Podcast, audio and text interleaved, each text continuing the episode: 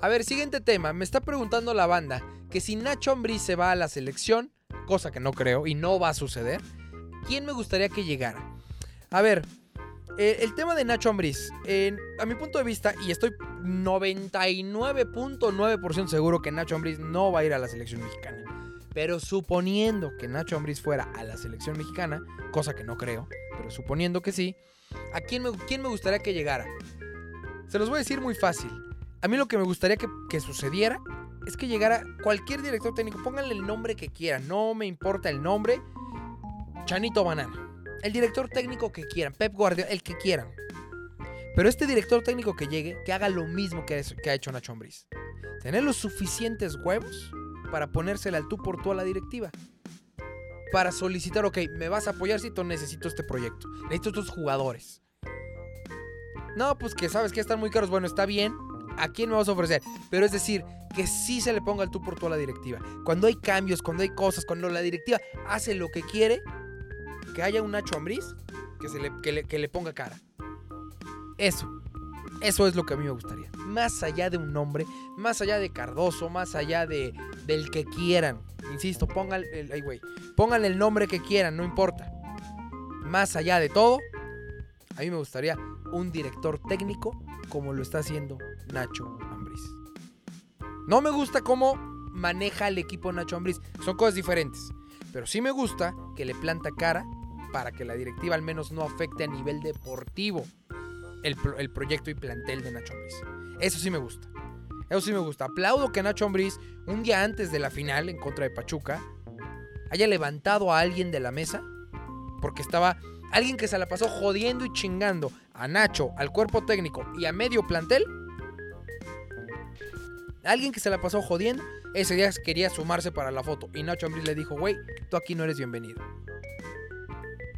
Y esto lo sabe el presidente, lo sabe todo el mundo ahí adentro. Y no pasó nada con esta persona. Se la pasaron jodiendo a Ambris y no pasó absolutamente nada. Sigue ahí y ahí va a seguir. Pero bueno, ahí está la cosa. Se los quería comentar y eh, eso es lo que a mí me gustaría. Si va a llegar alguien, alguien que tenga esos huevos. Bueno, ya está. Nacho no va a llegar a la selección mexicana, así es que no se preocupen. este, pero bueno, ahí está. Vamos a cambiar de tema. Nos podemos ilusionar. Nos podemos ilusionar.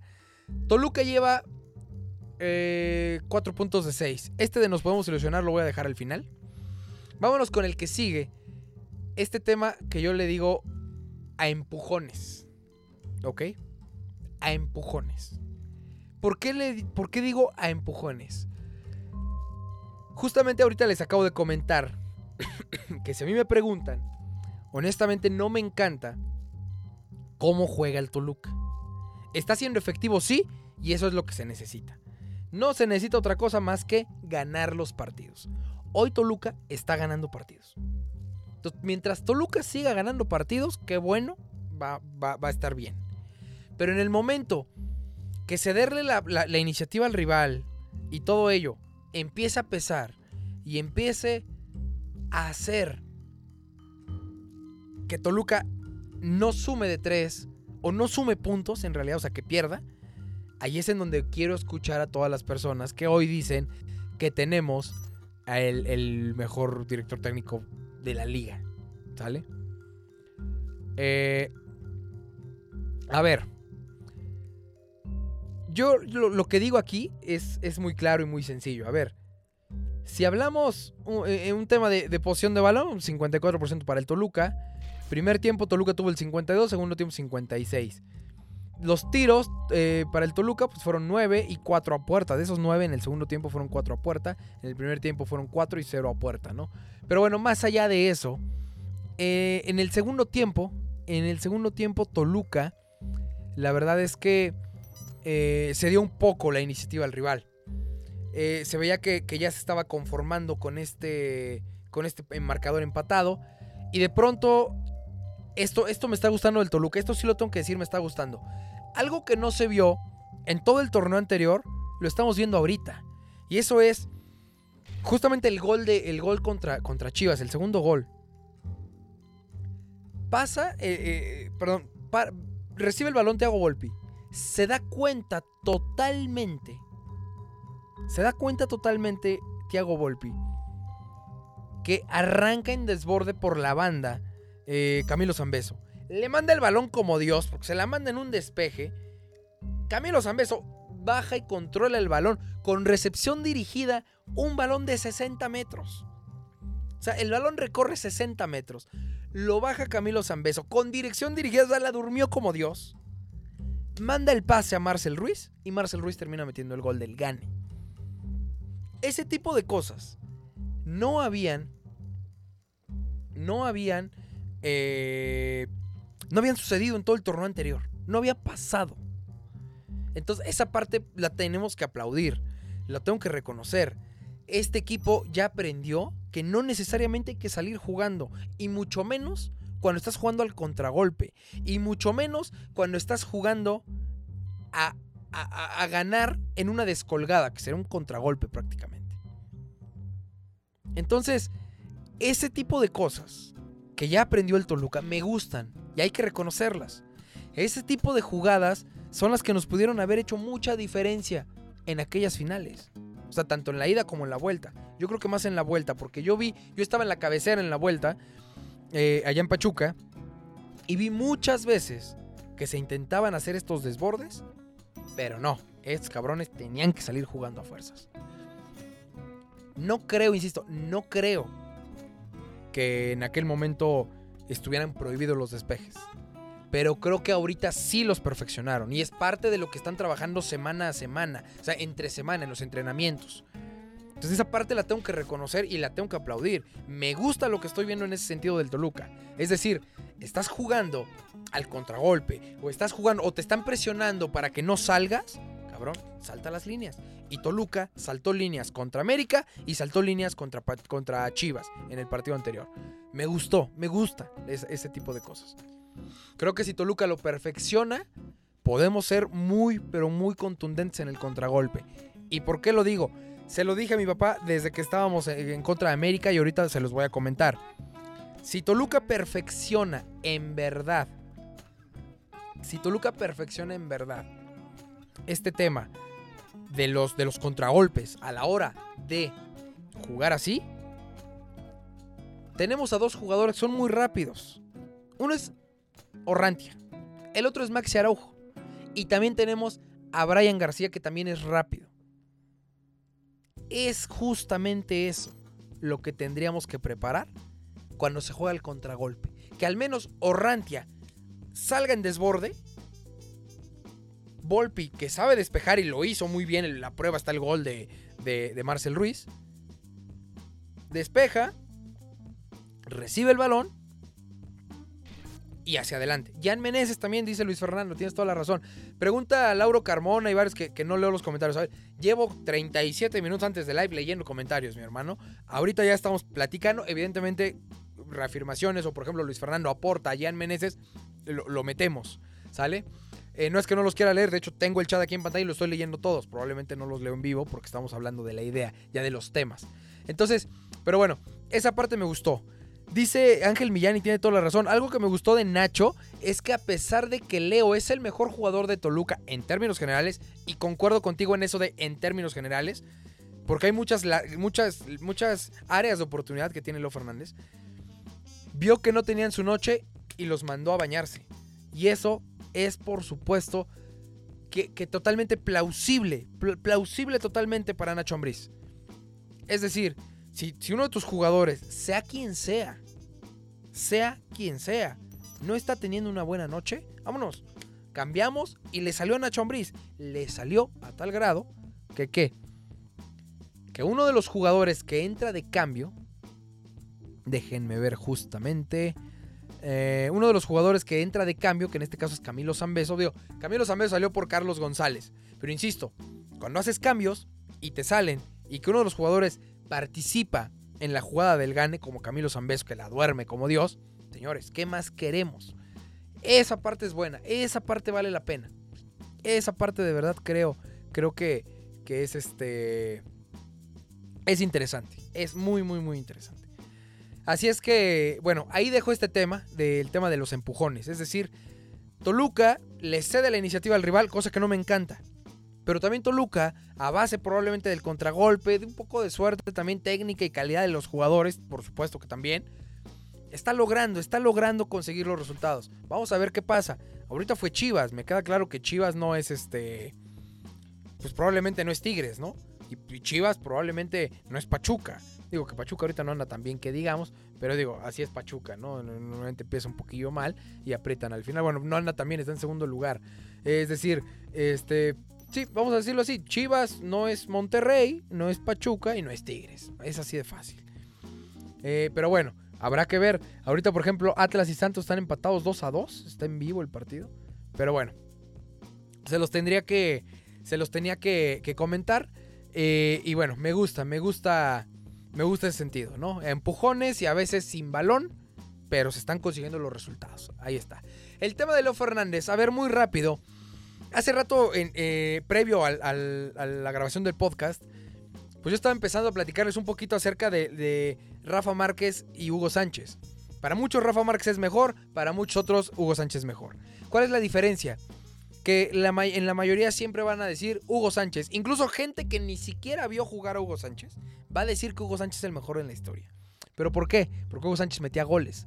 Y en este caso Rafa Márquez lo que hacía, o lo que hace, bueno, sí, lo que hacía cuando era jugador, era impedir los goles del rival. Siempre va a brillar más el que mete el gol porque se gana con goles que el defensa. Siempre va a brillar más.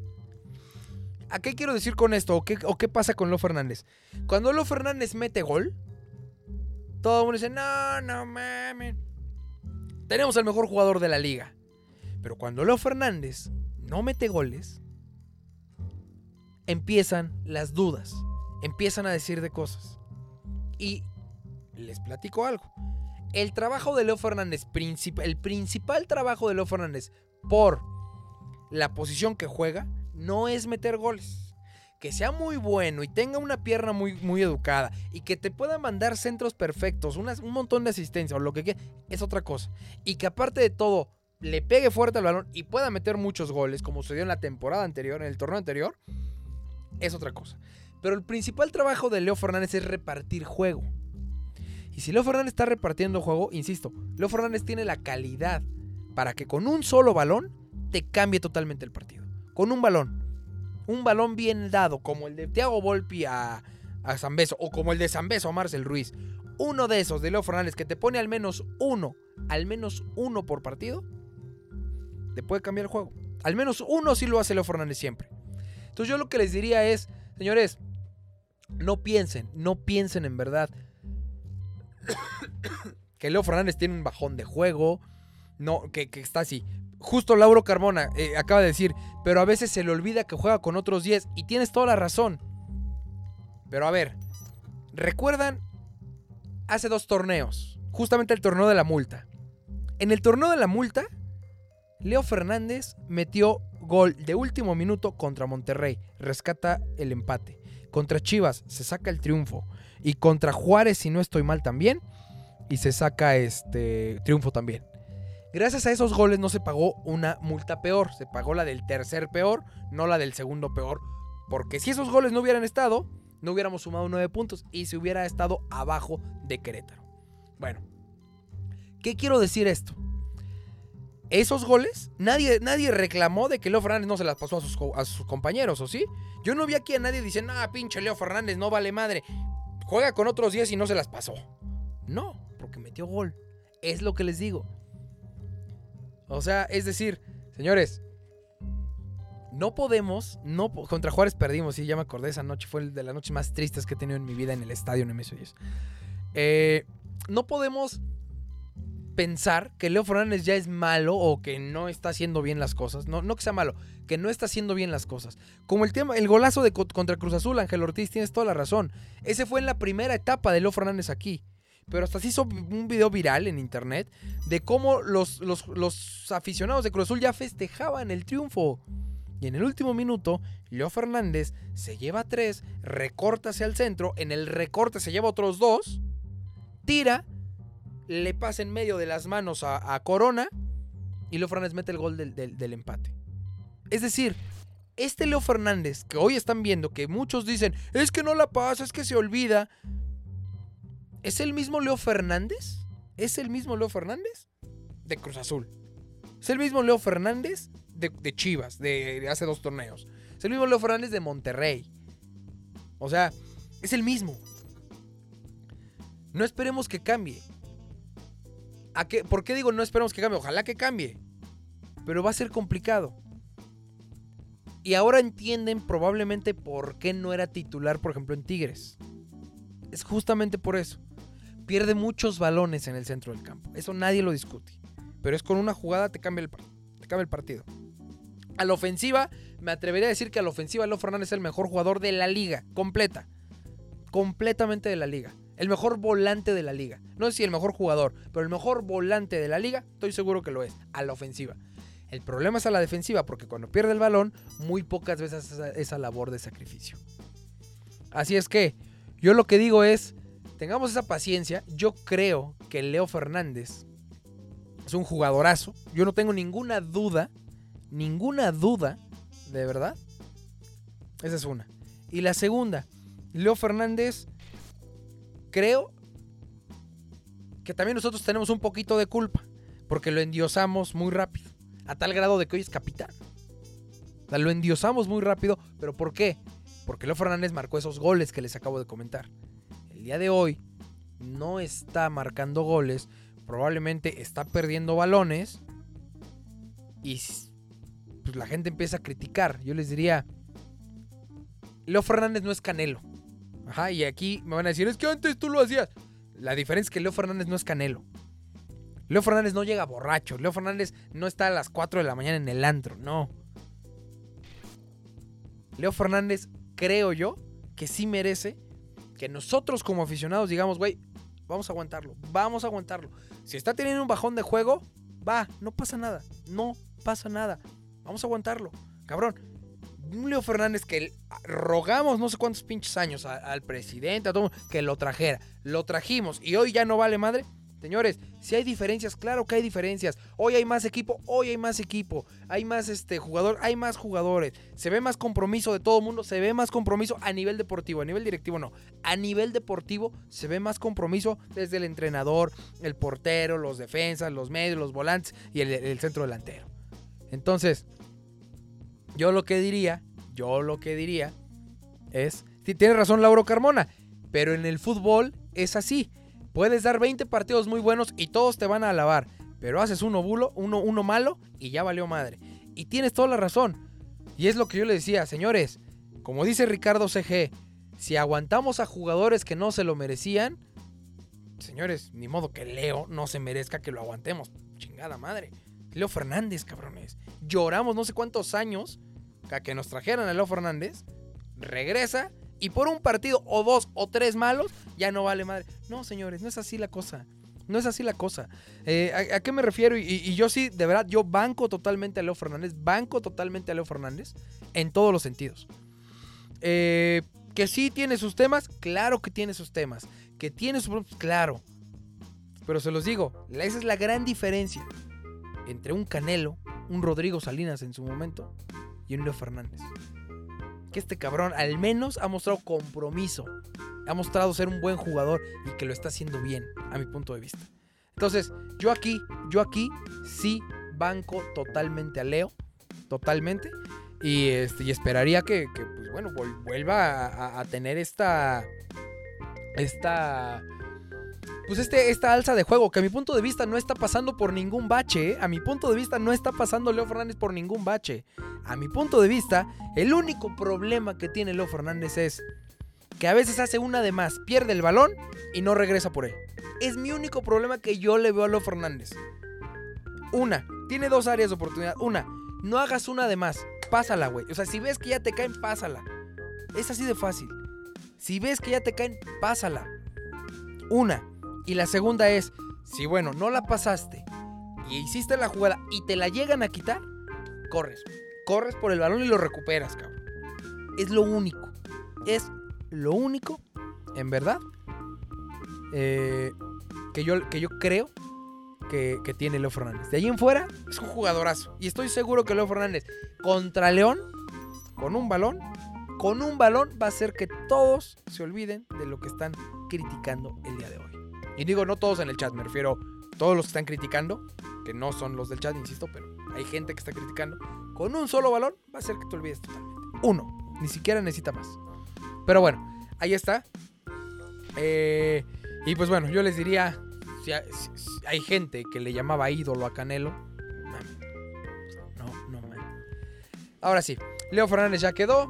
Vámonos con la importancia del gol de Cocolizo. Cocolizo, madre mía, señores. En donde está tabla de gol individual. A ver, vamos a ver. Hasta la jornada 3. Si no estoy mal, Cocolizo lleva dos goles. Carlos González lleva dos goles. Hay jugadores que ya llevan cuatro, como este Rogelio Funes Mori. Pero bueno. Quiñones, Luis Quiñones, ¿se acuerdan? Luis Quiñones, el que el Toluca se olvidó de comprar. Bueno, ese cabrón lleva tres junto con Gignac. Pero bueno, eh, dos goles. Es el, digamos que es la persona con más goles del Toluca, ¿no? El que ha marcado más goles. Eh, que también Toluca no lleva tantos, pero ahí está. Eh, qué, bueno, qué bueno que el 50% de goles que ha marcado el Toluca los ha metido Cocolizo. Toluca eh, en el partido anterior termina empatando con América 2 a 2. Y en este último partido termina ganándole a Chivas 2 a 1. Entonces, son cuatro goles, de los cuales el 50%, es decir, dos goles de esos cuatro, los ha metido Cocolizo. Yo se los voy voy a ser muy claro. Cocolizo no va a ser campeón de goleo. O sea, la gente que piense que Cocolizo va a ser campeón de goleo, no va a ser campeón de goleo. No lo va a ser. Sin embargo, sin embargo, lo tengo que decir. Me gusta que Cocolizo meta goles. Hace un momento estaba hablando un poquito acerca de Karim Benzema y Cocolizo. Lo repito y lo voy a hacer muy breve y, espero no tardarme. No voy a comparar a Karim Benzema con Cocolizo porque Karim Benzema es balón de oro. Pero las personas que vieron hoy el partido de Real Madrid Atlético de Madrid, si lo vieron detalladamente, van a poder entender un poco lo que quiero expresar con Cocolizo. El día de hoy, el 95% de balones que tocó Benzema, lo estoy calculando evidentemente, o sea, no sé si sea 95, 97 o 30%, o sea, no lo sé. Pero a mi punto de vista, la mayoría de balones que toca Karim Benzema fue de espaldas a puerta. Es decir, la portería está ahí atrás, la donde tiene que meter gol, y él está aquí. Recibes el balón de frente a la tuya, de espaldas a puerta.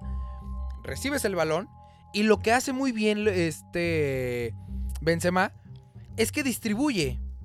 Distribuye el balón hacia, hacia Vinicius Jr. Ya que Vinicius es un ya es otra cosa, pero distribuye el balón a Vinicius Jr. Distribuye el balón a Fede Valverde. Y ellos hacen lo que saben hacer, que es correr como locos hacia, hacia, hacia línea de fondo, desbordar hacia el centro o mandar centros. Ahí está. Y así ha ganado el Real Madrid. No este partido. Ganó una Champions anterior haciendo eso. Es decir, Karim Benzema mandando el balón, ellos desbordando. Recuerdan el gol, si no estoy mal, fue contra Manchester City en semifinales. Que fue el gol de Rodrigo. Fue justo tal cual se los estoy diciendo. Llega el balón a Karim Benzema. Le da el balón de, de primera intención. Se lo da a Rodrigo. Rodrigo recorta hacia el centro, tira y termina ganando el Real Madrid semifinales de Champions en contra del Manchester City.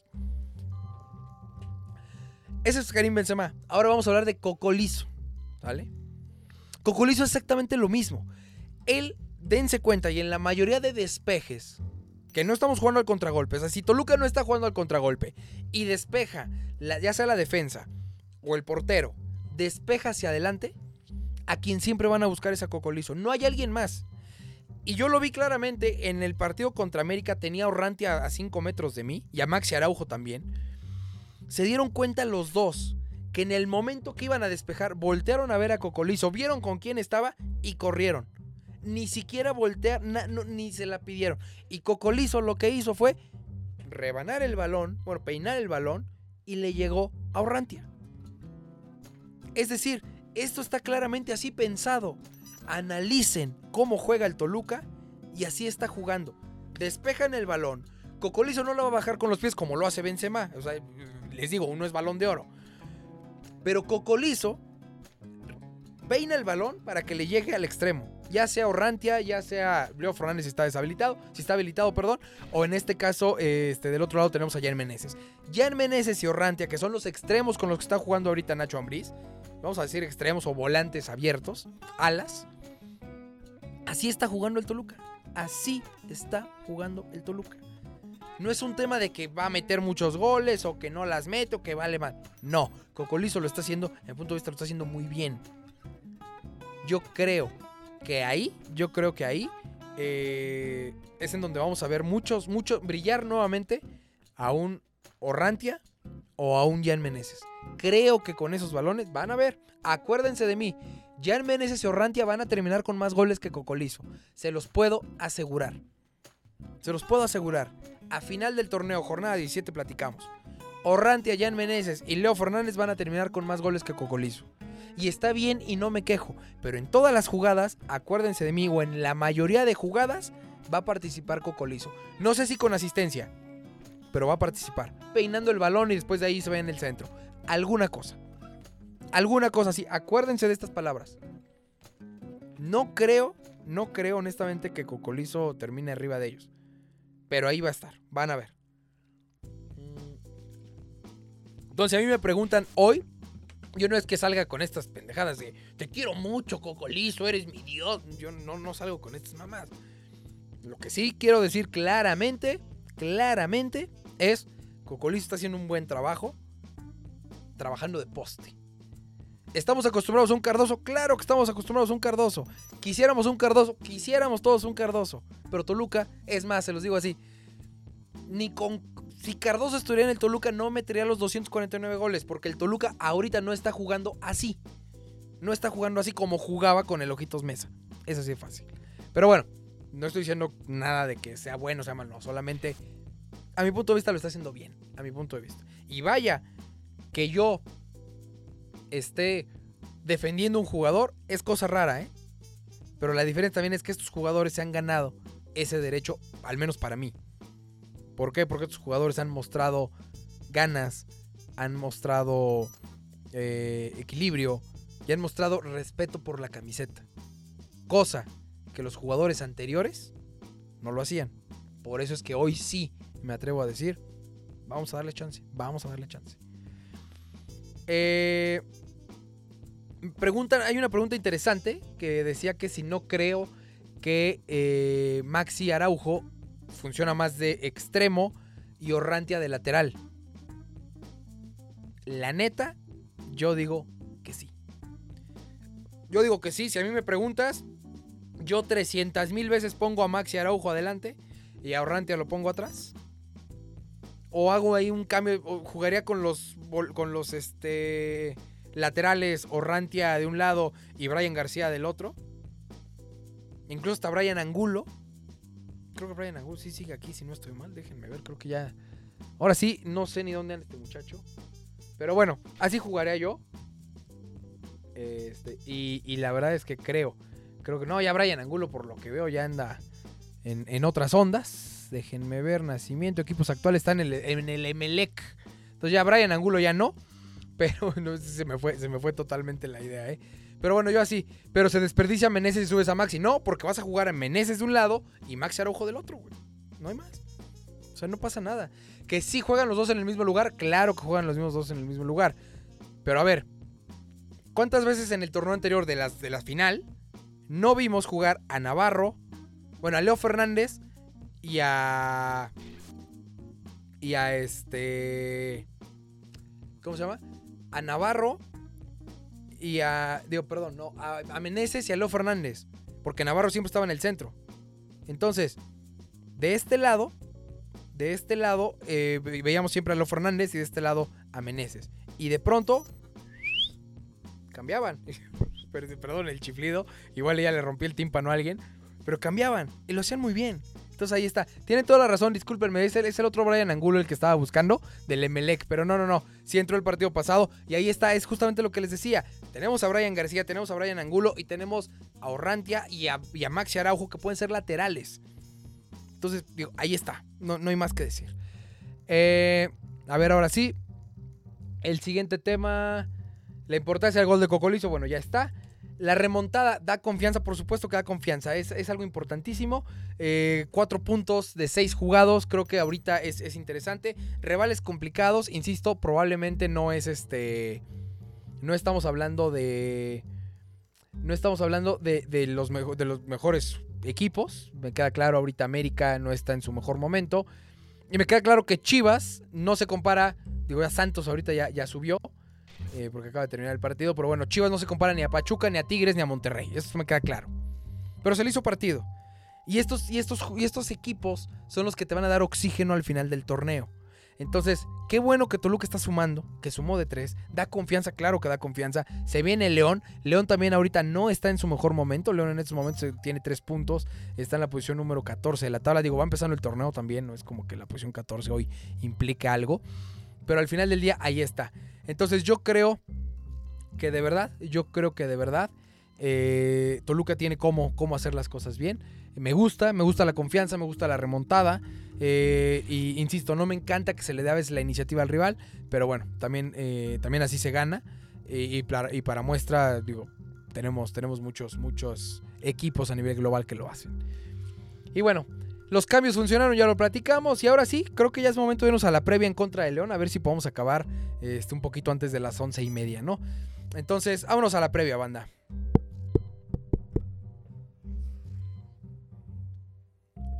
Y bueno, a ver, señores, el próximo domingo, nada más y nada menos que a las 12 del día, Toluca recibe en la cancha del Nemesio 10 a los Panzas Verdes de León. El partido al fin será por televisión abierta. Al fin un partido del Toluca se viene por televisión abierta. Eh, va a ser un buen partido, creo yo. Este partido tiene muchas cosas de tintes interesantes, los cuales me gustan, me gustan desde luego. Ya viene este tema de la famosa ley del ex, que, les encanta eh, por morbo sacar a muchos periodistas. Yo honestamente no, no, no creo que suceda, ni me interesa tanto. Lo que me interesa es que Toluca gane. Más allá de que meta goles Cocolizo, más allá de que meta goles Jan Meneses, Navarro, Leo Fernández, el que quieran, el mismo Mosquera. Lo que me interesa es que Toluca gane. Eh, insisto, yo creo que por ahí un Maxi Araujo puede hacer algo muy interesante si, cuando, cuando llegue, cuando vaya para arriba. Eh, si a mí me preguntan, yo no le movía la alineación. Yo no le movía. No tiene caso. ¿Para qué le vas a mover? Sigo jugando como está. Y de igual forma, si hay alguien que no está funcionando, se cambia y se acabó. La diferencia es que hoy ya tienes, tienes un poco más de banca, tienes un poco más de plantel, tienes un poco más de jugadores. Y eso puede ser una gran diferencia a la hora de enfrentarte a este, a este equipo. Mm. Toluca viene de ganar. León todavía no gana. Si no estoy mal, a ver, vamos a ver. No, según yo, León, ya ganó. No, viene de perder 4-1 con Pumas. Y ya le ganó a Necaxa. Ahí está, es el, triunfo que tiene, el triunfo contra Necaxa en la jornada 2 y viene de, perder 4-1 con Pumas. Entonces, yo creo que Toluca tiene mucho y tiene con qué ganar. Ojalá que le vaya muy bien, ojalá que, que de verdad lo hagan como, como vale la pena. Allá vamos a estar, allá vamos a estar en el estadio Nemesio 10, por supuesto. Y pues bueno, a ver, Alineación yo no le movería absolutamente nada, saldría exactamente con la misma alineación con la cual salió, es decir, Thiago Volpi en la portería, Carlos Orrantia por la izquierda, por derecha Maxi Araujo, en, el, en, la, en, el, en la defensa central tendríamos a Mosquera y por supuesto a Valver Huerta. En la contención tendríamos a Marcel Ruiz y a Claudio Baeza, los tres volantes habituales, Jan Meneses, en este caso, bueno, en la página que estoy viendo toma a Jesús Vanegas. Venegas, perdón. Pero en realidad va a tener que estar Orranti arriba. Eh, seguramente Brian García del lado derecho. Eh, y, Carlos y Carlos González, perdón, sería el, el ¿Cómo se llama? Sería el, centro delantero. Ahí está, ya se me está haciendo ronca la voz, este, pero bueno, esa sería la alineación, es decir, yo no le movería, eh, la alineación creo que está funcionando, le está yendo bien al Toluca y creo que tienen, tienen mucho, mucho para ir hacia adelante.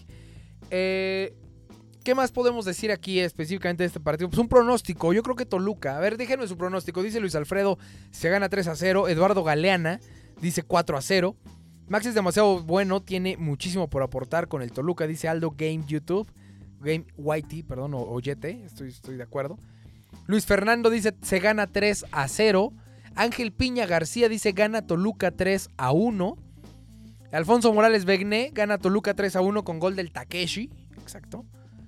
Eh, Eduardo Becerril 4 a 1, Beto Martínez 4 a 0, José Reséndiz 5 a 1, Toluca 7, León 0, Ariana Elizabeth Landeta Lujano, H. Avilés dice Medina, Medina perdón, dice 3 a 1, Carlos Delí dice 3 a 1, eh, le voy un 3 a 1 también dice Rodrigo Cruz, eh, Escarlatiño dice ganamos 4 a 2, Ever Suárez gana Toluca 3 a 2, eh, Ángel Millán 3 a 1 y Takeshi besa el escudo del Toluca, estaría chingón.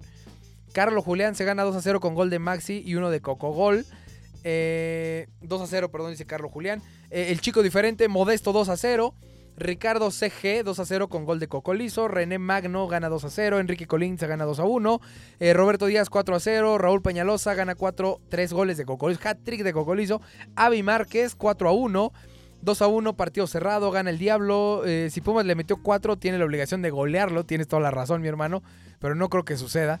Se gana 3 a 1 Adolfo de la Cruz, de la Luz, perdón. Sebas Morales, 3 eh, a 2, gol del Greñas. Eh, Carlos Chavarría, 4 a 2. Una goleada, dice One and Only. 23 a 17 gana el Chivas. mi hermano Luis Fernando anda en otras ondas. Eh, Toluca 3 a 0, León. gana Toluca 2 a 0. Jesús Villagrán 11 a 1 a LB, estoy de acuerdo. Eh, Hebert Lu, 3 a 1 gana Toluca. Eduardo Hernández, ganamos 3 a 2. Saúl Enrique Munguía Peralta, 2 a 1 con gol de Maxi. Brian Hernández, ¿cómo será el sobre partido del Atlas del Lanam? Ahorita les, les platico de eso. Y bueno, eh, yo la verdad es que yo creo que gana 2 a 0. 2 a 0. Me gusta un gol de Takeshi y me gustaría un gol de Leo Fernández. Ojalá, gol de Leo Fernández de tiro, eh, recortes al centro y tiro de media distancia. Me encantaría. Gol así de Leo Fernández eh, para que ya la gente lo vuelva a amar y ya. Dice Diablillo Tapatío, me la voy a jugar con un 4 a 0, aunque creo que no va a suceder con doblete de Leo Fernández y Maxi Araujo. Ay, cabrón, 2 a 2, estaría chido eso. Pero bueno, ahí está mi pronóstico, banda. Entonces sería pues básicamente una previa muy pequeña, una mini previa, ¿no? Del, del partido. Creo que va a ser un buen juego. Allá nos vamos a ver en el estadio, por supuesto. Y bueno, a ver, me están preguntando mucho acerca de el Toluca. De que qué onda, de que juegan a media semana con no sé quién, que a Chuchita la bolsearon. A ver, se los voy a decir. Está el Carolina Challenge Cup. Toluca Houston Dynamo el primero de febrero del 2023. ¿Sale? Y el partido, a ver, es que aquí no está bien. Déjenme ver, Toluca, aquí está, ahora sí, ya lo tengo aquí en pantalla. A ver, Toluca, el próximo domingo en contra de León, ya lo sabemos. Después, el miércoles primero de febrero juega contra el Dinamo, o el Dynamo. Y también el mismo miércoles, ah, bueno, el partido contra el Dynamo es a las 11 de la mañana. Y el mismo miércoles a las 8 de la noche juega Atlas en contra de Toluca, el partido pospuesto de la jornada 1 no hay ninguna ninguna cosa aquí rara. No se hagan chaquetes mentales. No va a pasar lo mismo que sucedió en aquella Copa Sudamericana contra Colo Colo. Eso no va a pasar aquí. El partido de Toluca contra el Dynamo va a ser un partido que simple y sencillamente van a jugar los juveniles. Solamente juveniles. Y ya, van a jugar a las 11 de la mañana. No sé si va a ser en el Nemesio Yes o en dónde, pero no va a ser en Houston, eso estoy seguro. Así es que ahí está. Y el partido Toluca Atlas, ahí es a donde vamos a ver a Cocolizo, a Leo Fernández, a Maxi Araujo y a todos ellos, a la Volpi. ¿Sale? Ahí está. No, no se hagan chaquetes mentales, no va a pasar nada extraordinario. Juegan el mismo día, sí, uno a las 11 de la mañana contra el Dinamo o el Dynamo. Y en este caso, el otro partido es a las 8 de la noche, el próximo miércoles primero de febrero, Atlas en contra de Toluca. Así es que no se preocupen, el lunes hay Sentimiento por el Diablo para, por supuesto, hacer previa en contra de Atlas. Y después del partido de Atlas hacemos Sentimiento por el Diablo para platicar acerca del juego. Y seguramente también nada más llego a casa el domingo y hago Sentimiento por el Diablo para platicar sobre el Toluca en contra de León. Y pues ahí está, banda. No hay más que hacer, no hay más que hacer. Eh, no hay más que decir. Cubrimos todos los temas, creo yo. Fue muy positivo el día de hoy el live. Eh, si, ahora sí que lo único negativo pues fue, pues nada. Creo que hablamos todo muy bien. Les mando besos, abrazos y rimones a todas, todos y todos. Por favor, cuídense mucho. Nos vemos el domingo. Nos vemos el domingo. Justamente que Toluca pues le gane nada más y nada menos que al León. Dice Luis Ángel RE, ¿qué tan cierto que hay dos partidos a la vez? Lo acabo de explicar, mi hermano. Les mando besos, besos, abrazos y arrimones. Cuídense mucho y nos estamos viendo compártelo en tus redes. Gracias al que apoya y saludos a los haters que sigan comentando, que sigan echando tierra. Seguimos adelante aunque muchos no quisieran.